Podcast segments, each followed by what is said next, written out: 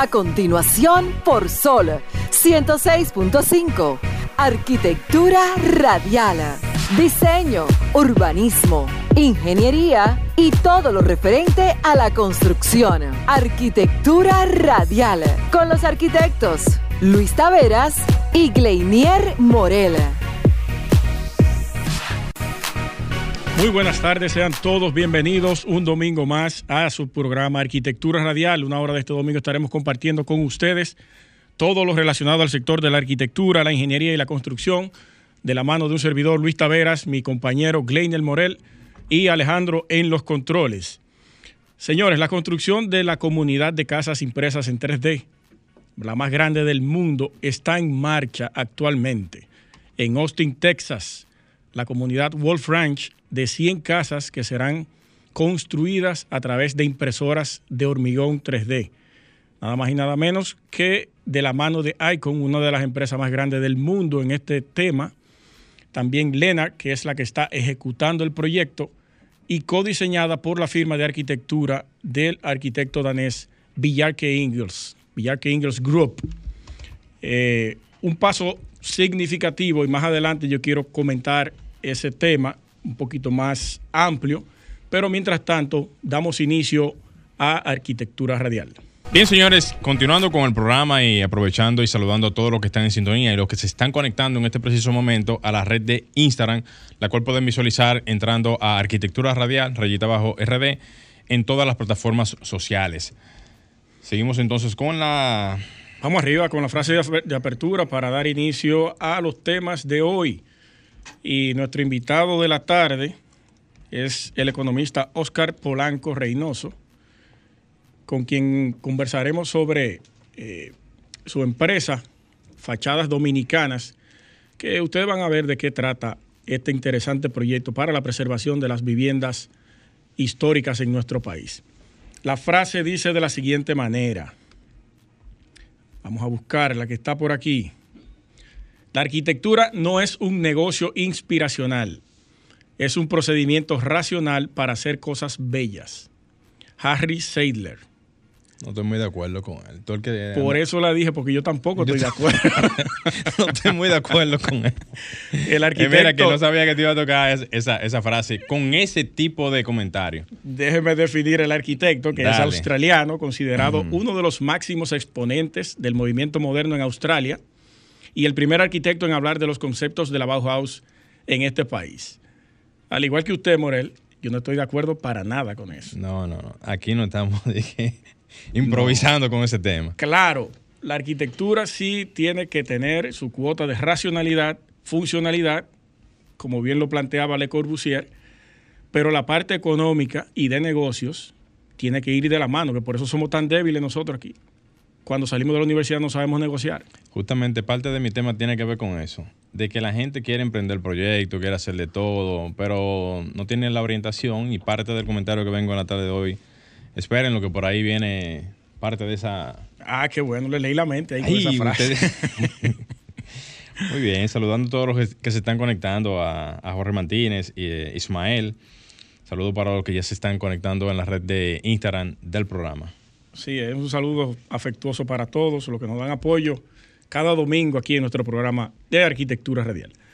Mire, Morel, eh, el otro día el, ingeniero Raymond Martínez hizo un tuit relacionado, me imagino que usted lo vio, a una queja que viene dada por años y tiene que ver con que hay profesionales tanto de la, de la ingeniería como de la arquitectura, que es lo que nos compete a nosotros, extranjeros que están ejerciendo en el país, pero que no han convalidado sus títulos ni sus profesiones. Cuidado, cuidado con esa tecla. cuidado. Hay que tocarla obligatoriamente. Cuidado con esa tecla. No, que se hunde medio país. ¿Usted cree que hay tanta... Brother, hay tantas personas que ejecutan en el área de nosotros. Extranjeros. Extranjeros y dominicanos y que se meten ahí hasta de otras profesiones y ramas. No, no, pero ya es otro tema. Ah, no, ah, pero es, lo, mismo.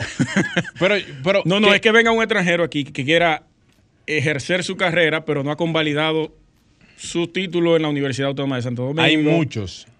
Sí, hay muchos, pero tanto como que se... que Sí, se- hay muchos, hay muchos. Y te voy a decir la zona. Punta Cana, eh, el este, casi prá- prácticamente todo el este del país. Y te voy a mencionar también eh, las zonas, casi todas las zonas costeras, donde hay muchísimos proyectos que se están haciendo, que tienen índole eh, casi turístico, que cabañas, que eh, eh, viviendas. eh, Samaná, la terrena se está sí. explotando bien. Sí, duro.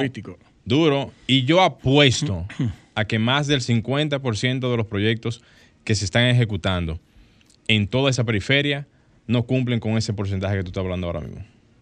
O sea, que tenemos extranjeros ejerciendo en el país Sí. sin, la, vali- sin la validación correspondiente Sí, del. CODIA. Y yo lo he visto, yo he sido testigo de eso. Bueno, Yo es- y, y que me llamen para que ustedes vean, se, se lo voy a decir. ahí, ahí está la denuncia autoridades dominicanas que tienen Pero que velar por mucho eso. de eso, Luis. Sí, pero yo quise traerlo porque el ingeniero como que se desesperó. El- Pero eso no pasa en la, en la arquitectura nada más. No, no, en todas las áreas. En todas las Todas áreas. Lo que pasa es que aquí no hay control con eso. No hay control. Pero si no tenemos control con la, con la informalidad en la construcción, Mucho menos con eso. que yo ahorita, después que salga del programa, Ey, ¿qué tú vas a hacer? yo no he visto nada acerca de la denuncia que yo hice de Santo Domingo Este. Ajá. Yo voy a pasar por allá ahorita. De las columnas, la cosa Sí. y todo eso. A ver si la alcaldía de Santo Domingo Este pasó por ahí o si el MIBE pasó por ahí. Nuestro querido director de planeamiento urbano, el arquitecto Ángel Sosa, Sosa. Debiera de atender esa, ese él, no, llamado. él nos escribió por Twitter. Mm. Me dijo, vamos a pasar por allá el lunes. ¿Qué pasó? Pero eso le compete al MIBE. Ya, ok, pero... Tiene competencia en las alcaldías. Claro que sí. No uso de suelo. Ah, tiene competencia. Muchísima. Él, y, él antes se refugió en el tema estructural, fue. y antes de pasar al MIBET, antes de pasar al nivel, tiene que pasar por la alcaldía. Todo.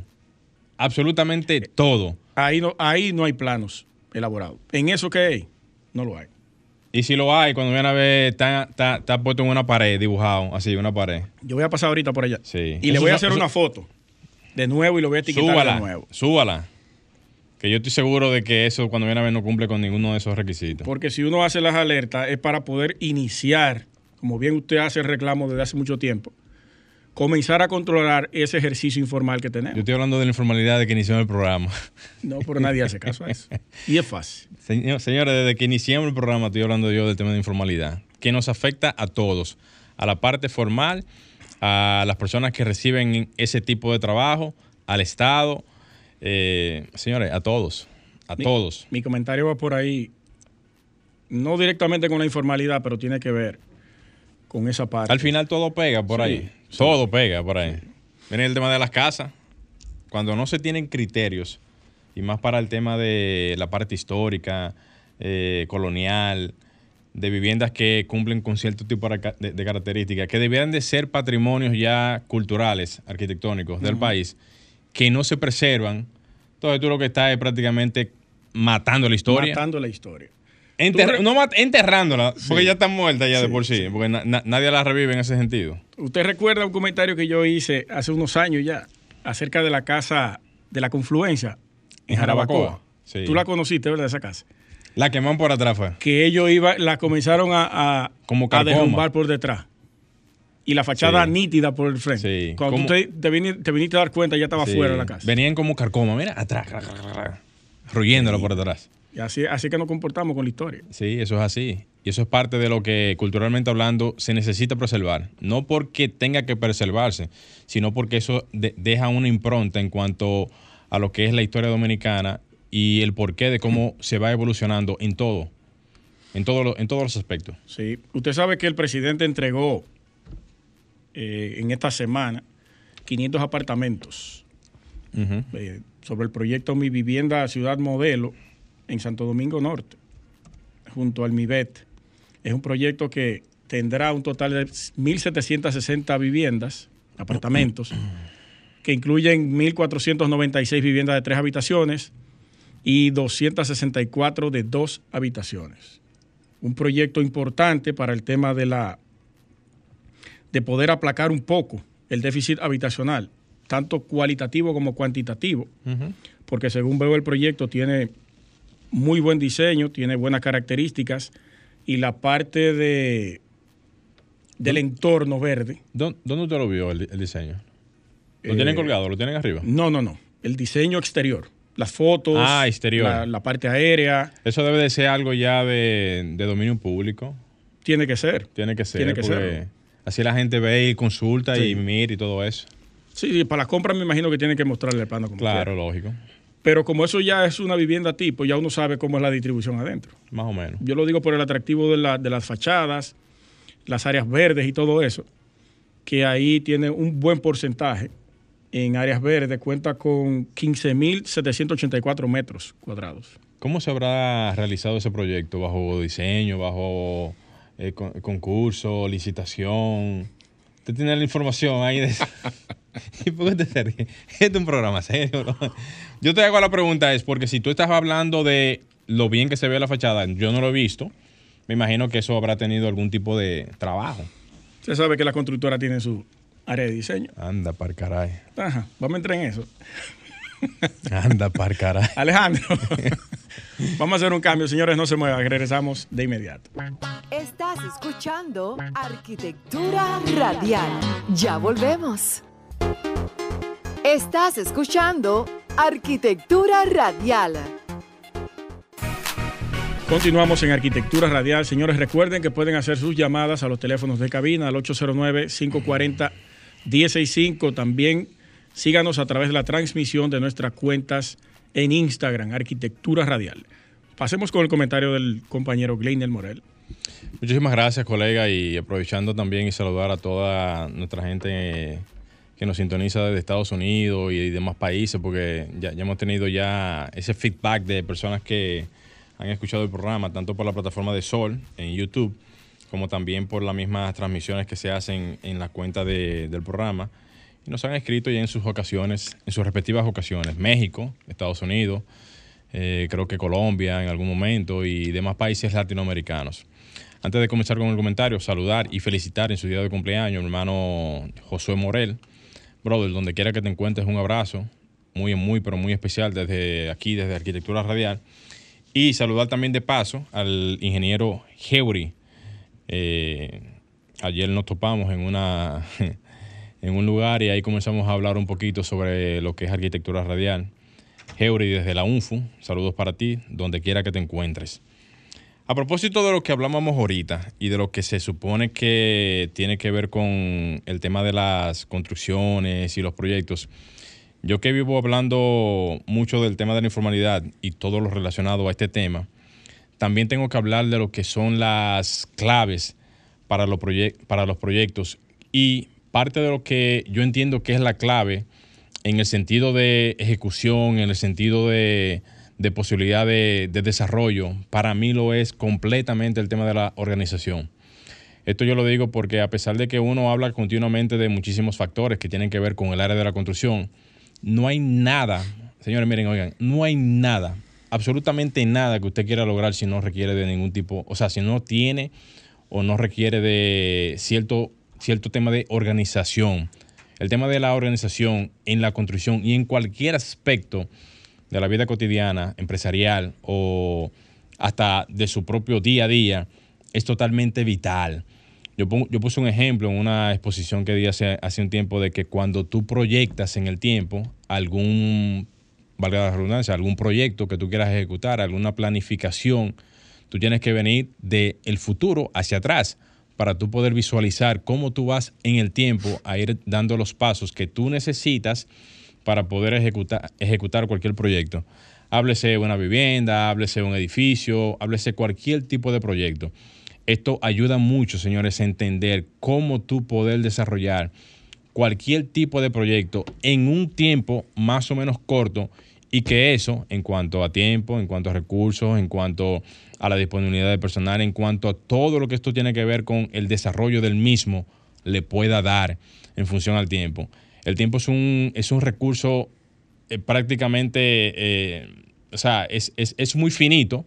Tenemos una limitante eh, biológica de tiempo y eso hace que uno tenga que estar al día a día con ese afán de vida y con esa, y con esa actividad diaria de organización. Ahora, ¿qué es lo que yo digo en ese sentido?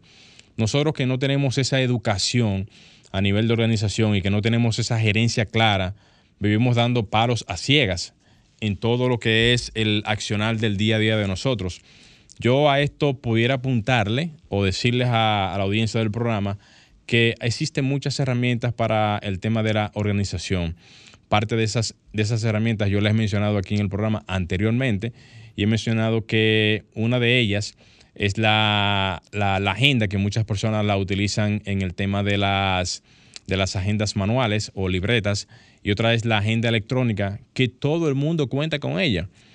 O sea, si usted agarra su celular, su móvil en este momento y visualiza lo que es el calendario, se va, se va a dar cuenta que usted tiene un sinnúmero de opciones que puede utilizar para lo que es la cronometría de todas las actividades que usted hace diario.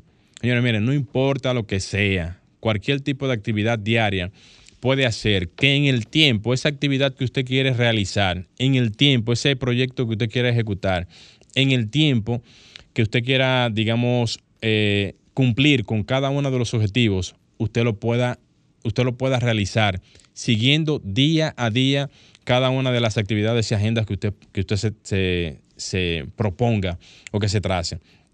Para mí esto es importante mencionarlo porque nosotros vivimos ahora mismo en un sector en donde el tiempo es la mayor, o sea, el, mayor enemigo de uno en cuanto a actividad se refiere es el tiempo. Es el tiempo, señores. A veces si tú tienes un proyecto y te llama un cliente y ese cliente te genera algún tipo de necesidad o de actividad y tú no dispones del equipo de, de personal para eso o del tiempo o de un sinnúmero de factores, eso te va a arrollar y si te arrolla, eventualmente vas a quedar mal, vas a incumplir o no vas a, o no vas a tener realmente la disponibilidad de poder ejecutar cualquier otro tipo de ejecutorias, valga la redundancia, para lo que son las actividades del día a día. Y mucho más, por decir, eh, que hoy en día uno está en un nivel de emprendimiento, que es una palabra muy, muy utilizada, en donde emprender no es más, no es nada más y nada menos que dar el paso. Yo lo veo como esa, eh, como esa simple palabra, dar el paso. Pero dar el paso significa uno tener en su mente una serie de organizaciones en la cabeza, ya sea en la cabeza o escrita o planificadas, para poder llevar esas ejecutorias día tras día y que eso, en su tiempo, como yo suelo decir, hacer el trabajo y esperar el resultado, eso va a dejar en algún momento algún tipo de resultado.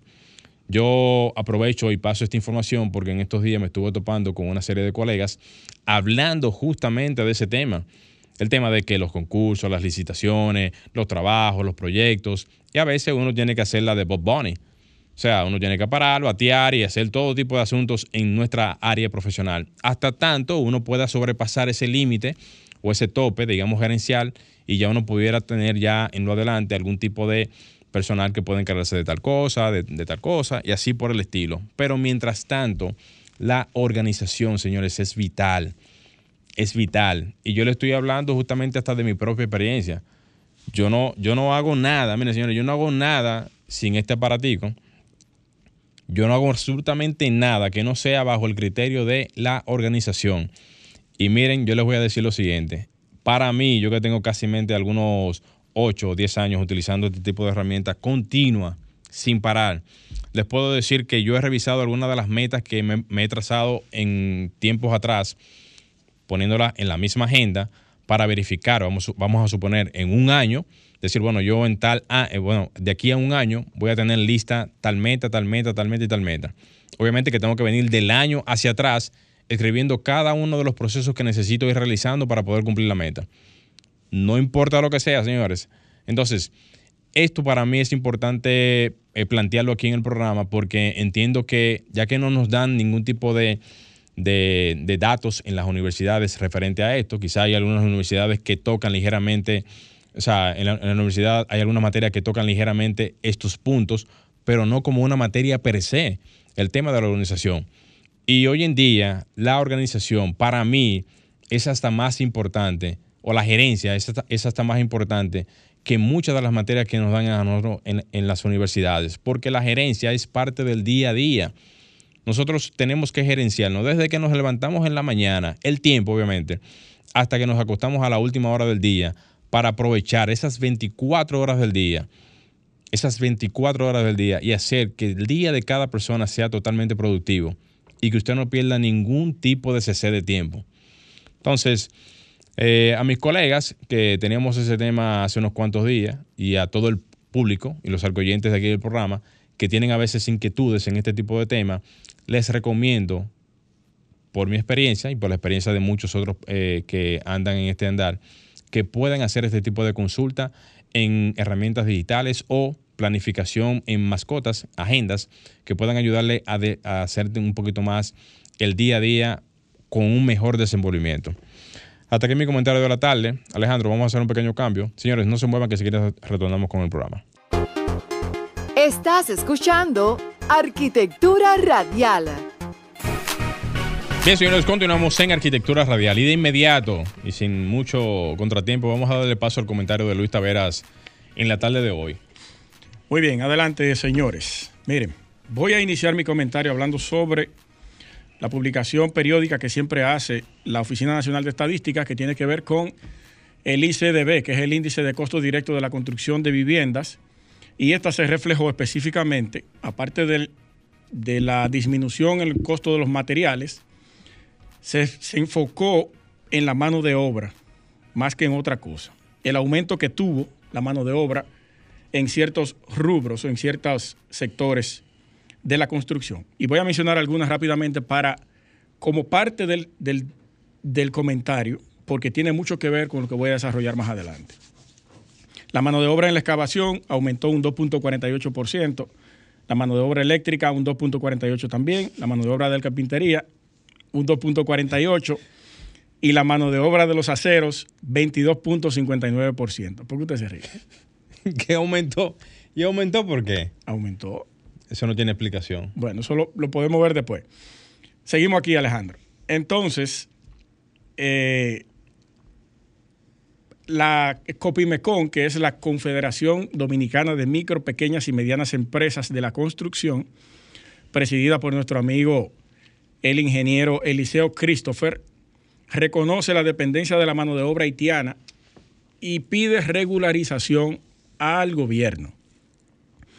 También eh, dijo que si no tenemos una mano de obra haitiana en el sector construcción, se paraliza. O sea que hay una eh, dicotomía, hay, hay una intereses encontrados ahí. También planteó que es necesario, es necesario dominicanizar la mano de obra del sector construcción, haciéndola más atractiva y con mejores garantías. Eso estamos de acuerdo y siempre lo hemos comentado. ¿Se cumple el 80-20? No, nunca provocará menos refugio para inmigrantes indocumentados que se encuentren refugiados en los proyectos. Ese planteamiento lo vemos muy correcto de parte de Copimecon. Eh, también estamos de acuerdo con que se dominicanice la mano de obra, se cumpla el porcentaje 80-20, que es el que siempre se, se ha solicitado y se ha pedido, que no se hace, pero hay que entender una realidad que nosotros tenemos en República Dominicana y no solamente aquí, en el mundo entero. Y les voy a decir por qué. La mayoría de las construcciones están eh, trabajadas o quienes trabajan la parte de mano de obra bruta son indocumentados. Y tiene varios factores eso que, los, que lo motiva. La parte de económica, el pago de la mano de obra, es mucho más barato que tú pagarle a un dominicano aparte de la cesantía, el seguro y demás, a esa, a esa mano ilegal tú no tienes que pagarle nada de eso. Tú solamente le otorgas un sueldo, esa persona puede vivir ahí en la construcción y punto. O si tú estás trabajando tu vivienda, tú no vas a... Se hace, señores. Quien me está escuchando lo hace. Y empresarios de la construcción lo hacen. Tú no vas a pagarle a una persona que tú le tengas que poner un seguro médico, que tú tengas que pagarle una cesantía, que tengas que pagarle una serie de beneficios que debe ser, pero no se le paga. Nada más aquí en República Dominicana, no. En América Latina completa, en Centroamérica y el Caribe, en Estados Unidos, que nosotros nos vamos a Estados Unidos, digo nosotros como dominicanos, y allá ejercemos una mano de obra ilegal también hay que hacernos paga por debajo del precio que debería ser para evitar el pago de esos beneficios que se le paga a una gente que vive allá, que es residente o que es ciudadano. Le sale más barato al empleador. Y eso pasa en todos los lugares. Entonces, yo creo que el llamado está correcto, pero él sabe muy bien, nuestro amigo queridísimo Eliseo Christopher, que eso ocurre y va a seguir ocurriendo. Por más que se quiera, al sector construcción, al sector agrícola, al sector ganadero, no le conviene regularizar la mano de obra ilegal. A ninguno de esos sectores. Se cae. O quienes contratan mano de obra legal y pagan todo por la regla, no son competitivos ante el mercado. Se va a la quiebra el proyecto. ¿Por qué no va a competir con una gente que tiene un personal ilegal que, que le paga por debajo del salario que debería pagarse y no le da todos los beneficios que tiene que darle? Eso es algo que, que se cae de la mata.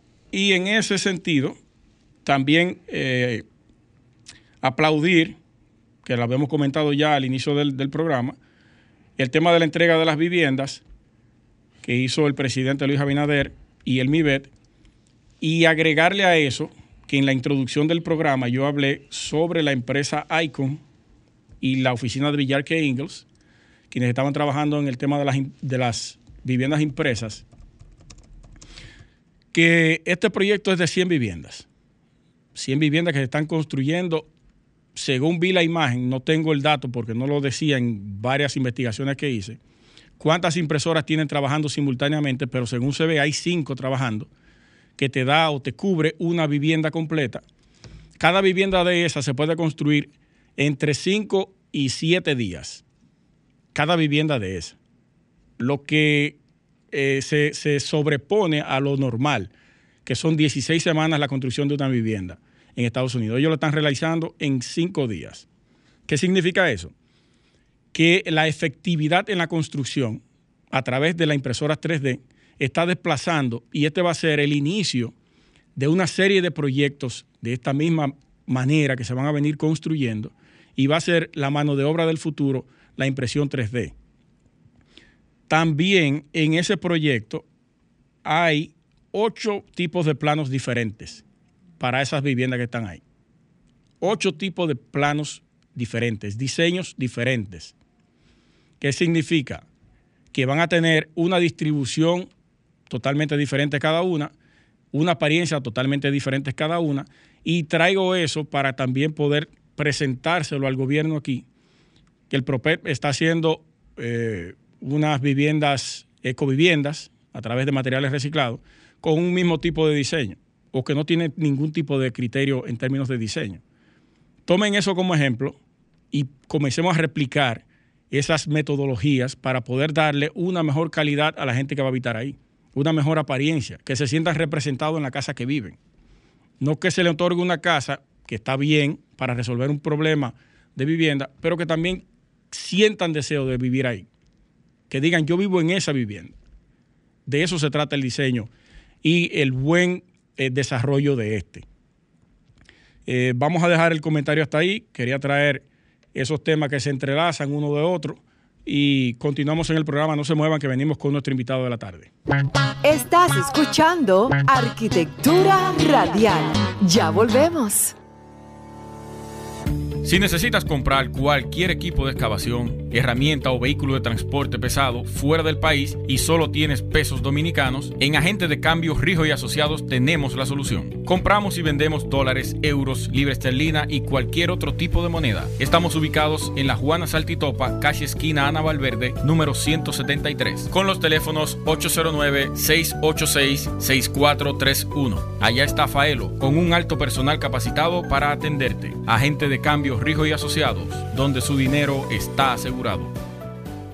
Sergecons tiene la capacidad de brindarte servicios profesionales de estructuras metálicas, construcciones, grúas, plantas eléctricas, plataformas y elevadores eléctricos. También contamos con el servicio de Manglift. Llámanos al teléfono 809-274-8878 o escríbenos al WhatsApp al 809-935-1488. Estamos en Instagram como Sergecons RD. Danos la oportunidad de servirte. ¿Necesitas imprimir y no tienes la impresora que necesitas? Ya eso es problema del pasado, porque en Toner Depot Multiservicios tenemos la solución. Te ofrecemos impresoras modernas de alta calidad y seguridad, sobre todo con las funciones que tu negocio necesita. Recuerda, Toner Depot Multiservicios. Paga solo lo que imprimas. De lo demás, nos encargamos nosotros. Toner Depot Multiservicios, tu mejor opción en el tema de impresión. Búscanos en nuestras redes sociales como Toner Depot RD. Estás escuchando Arquitectura Radial. Sol 106.5, la más interactiva. Una emisora RCC Miria. Continuamos en Arquitectura Radial. Primero, antes que nada, felicitar, felicitar, saludar. saludar a nuestros arquioyentes que se encuentran en la transmisión en vivo en Arquitectura Radial en Instagram. Eh, Miguel Zambés, saludos desde Asua para ti, Miguel. Eh, está también el arquitecto Ezequiel Frías, saludos. Está Mari J20, buenas tardes, saludos para ti, Mari. Eh, Lizardo desde Sosúa, saludos para ti, hermano mío. El país completo conectado. Sí, sí, sí. Mari dice, sí, justifica esa respuesta en vista a sus intereses. Excelente intervención, colega. Saludos para todos. Señores, ya está con nosotros nuestro invitado de la tarde. Él es Oscar Polanco, Reynoso, señores. Economista y coordinador general de Fachadas Dominicanas. Bienvenido. Muchas gracias, Luis. Y nada, agradecerles el espacio acá y la plataforma para poder presentarles y hablarles un poco del proyecto de fachadas. Y buenas tardes, Gleinier también. Acércate un poquito al micrófono. Gracias a ti, hermano. Claro que sí. Lo puedes acercar un poquito. Le tengo miedo, tú sabes. Al micrófono. Él no hace nada. Llévalo a ti, que eso no hace nada. eso no hace nada.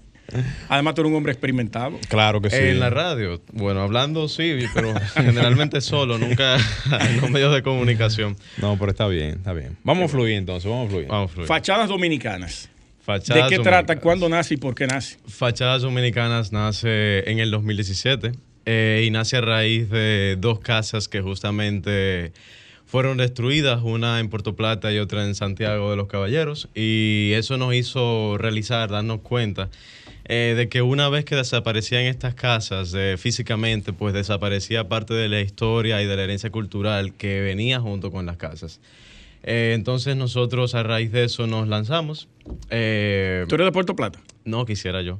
Eh, no, de Santo Domingo. los, polancos son de allá, de esa zona. Los polancos son de, los, bueno, los míos son de y Puerto Plata. San Francisco Macorís, no bueno, están ligados, están para allá. Están por ahí, tienen una, una, tienen mucha, mucha muchas personas que son de allá, pero nosotros nos lanzamos, nosotros iniciamos de hecho en el área del Cibao, comenzamos en Santiago a registrar casas. Eh, inicialmente fue como, comenzamos como un registro fotográfico de estas casas eh, con la ubicación exacta.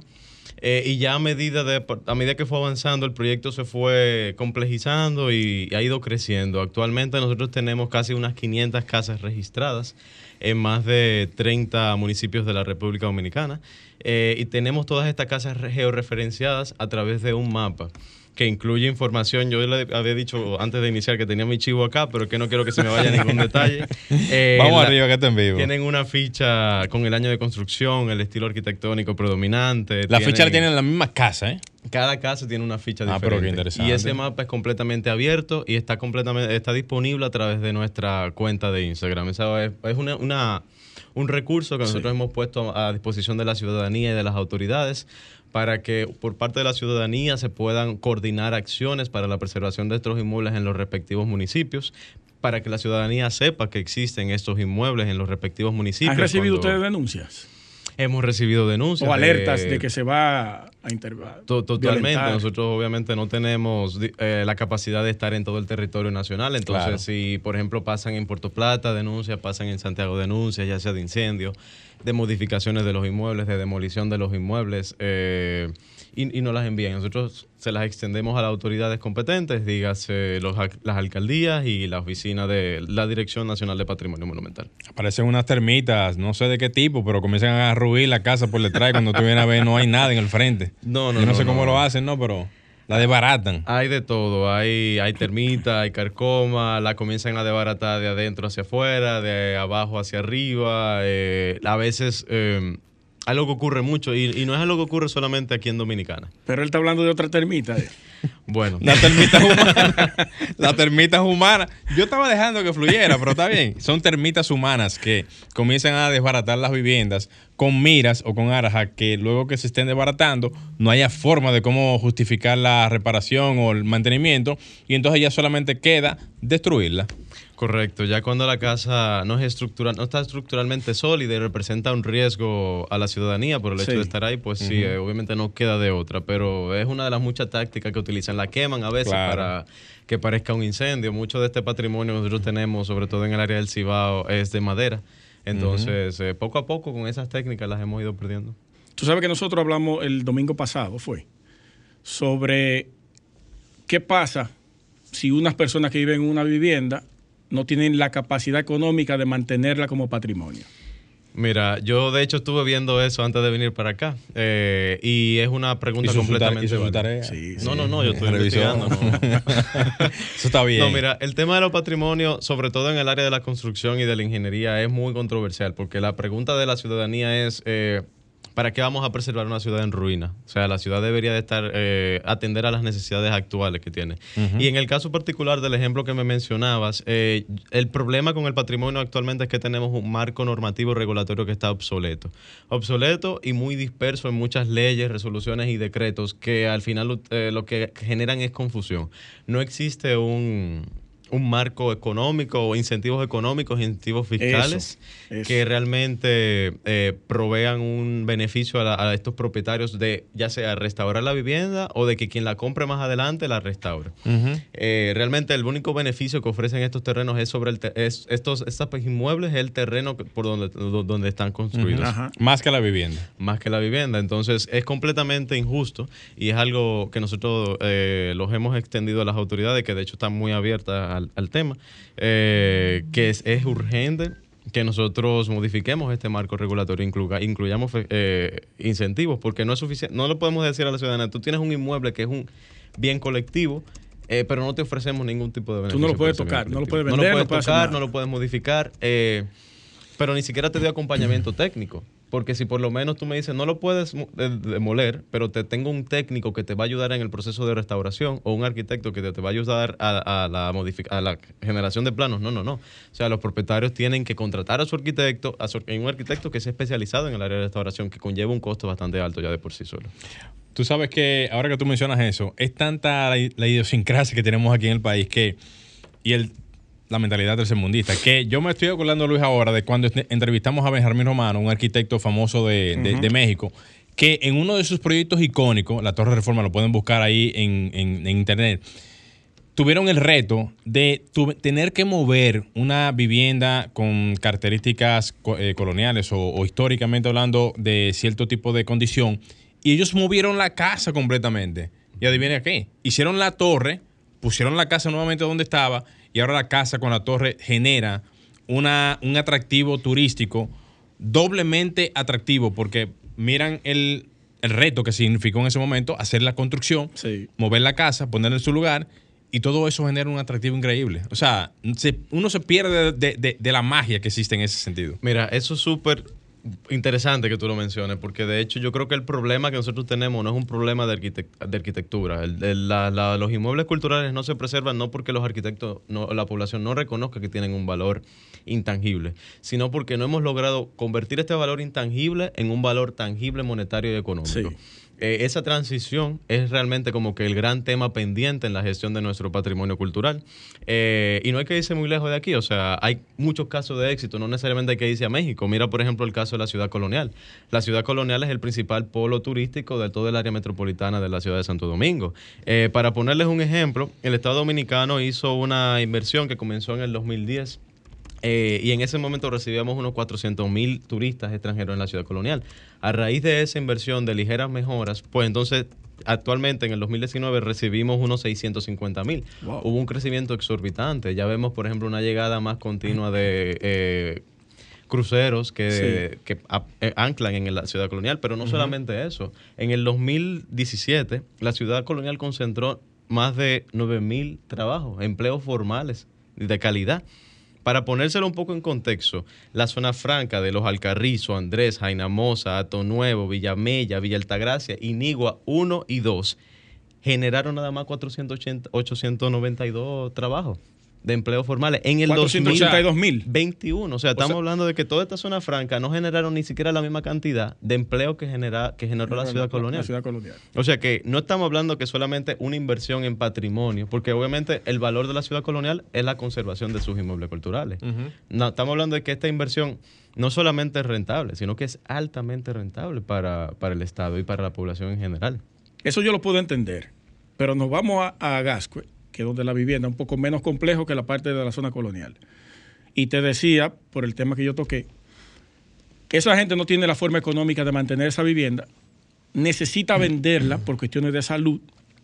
El Estado no le da garantías de eso. ¿Qué va a hacer? ¿Se va a morir sin poder vender un inmueble que tiene y que es lo único que tiene como valor? El, problema es que el, inmueble sí, se, sí lo pueden vender. El que el problema es que quien compra el inmueble no lo puede baratar. Entonces el problema está en que no se vende porque la gente única ve, únicamente ve que el valor de ese inmueble está en el terreno. Ajá. Pero si, por ejemplo, sí. en una por ejemplo, no vemos los casos en la ciudad colonial de que la gente venda la ciudad colonial para que haga una torre. ¿Por qué? Porque el desarrollador que compra la casa colonial entiende que la casa colonial tiene más valor en pie que demolida. O sea, fíjense, por ejemplo, el ejemplo de, del Hotel Francés del Hotel Francés, que el actual Odelpa, en la ah, calle Mercedes, esquina Arzobispo Meriño, si no me equivoco, que a raíz de los trabajos de, de, remodelación que se estaba haciendo en la se demolió, porque ya tenía fallas estructurales, y el desarrollador, quien compró, que, que creo que fue Odelpa en su momento, eh, volvió y reconstruyó igual, tal cual como estaba el inmueble. ¿Por qué? Porque tiene un valor histórico, esa continuidad. Lo restauró en este. lo restauró y lo restauró utilizando los mismos materiales del, edificio que se demolió. O sea, hay un valor intrínseco. Lo reconoce el propietario, lo reconoce la ciudadanía, lo reconoce las personas que están alquilando, por ejemplo, ese espacio de ese hotel. Pero hay una rigurosidad de mayor presión ahí en la zona colonial. Totalmente. en otra parte. Totalmente, y, lo hay por un tema de, de, a qué le hemos dado valor. Que le hemos dado valor a lo colonial, a lo construido previo a 1844.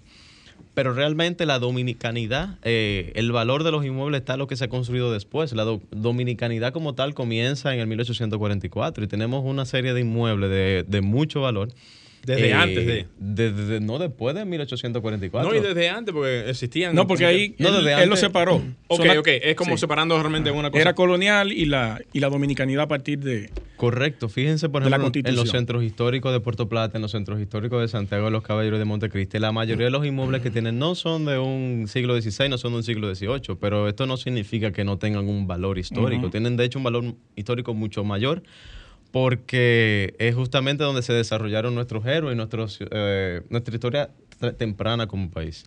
Entonces, ahí voy a aprovechar que estamos hablando de, otros centros históricos del interior del país y menciono también el caso del Centro Histórico de Puerto Plata. En el 2010, paralelo a, a, la restauración de la ciudad colonial, el Estado hizo una inversión de 280 millones de pesos. Y ustedes dirán, wow, 280 millones de pesos para restaurar eh, calle y, alumbrado público. Eh, es excesivo, pero la realidad es que hoy en día hemos visto el retorno de esa inversión pública. No solamente el, lo que invirtió el Estado, sino el doble de lo que invirtió el Estado ya lo invirtió el sector público en este centro histórico con la construcción de Taino Bay, que fue una inversión de 80 millones de dólares, y ahora, ahora el mercado San Felipe, que fue de mil millones de pesos.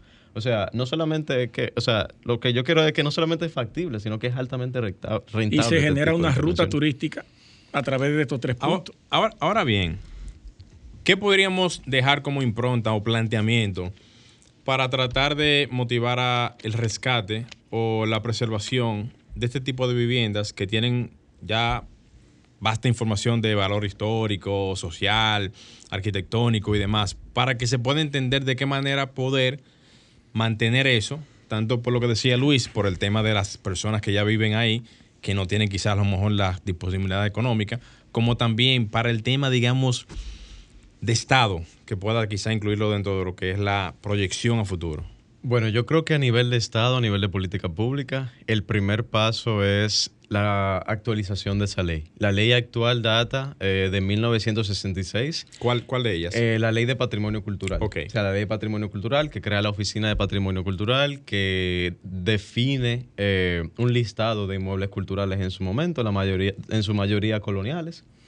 entonces ya esa ley cumplió su cometido. ¿Tú, has presentado alguna propuesta de modificación? No, nosotros no, no hemos presentado una propuesta. Sería interesante, sería interesante partiendo de esa idea. Nosotros entendemos que ya hay una propuesta que se está elaborando. Nosotros eh, hemos evitado que crear una duplicidad de, esfuerzos. si ya se está ejecutando esa propuesta de modificación, nosotros apoyar esa.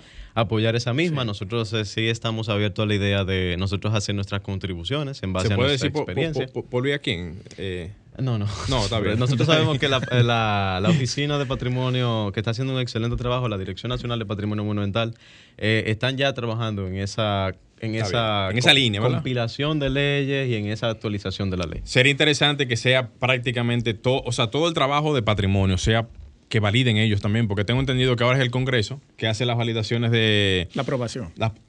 perdón, las aprobaciones de esta índola y el Congreso ya tiene demasiado trabajo ya.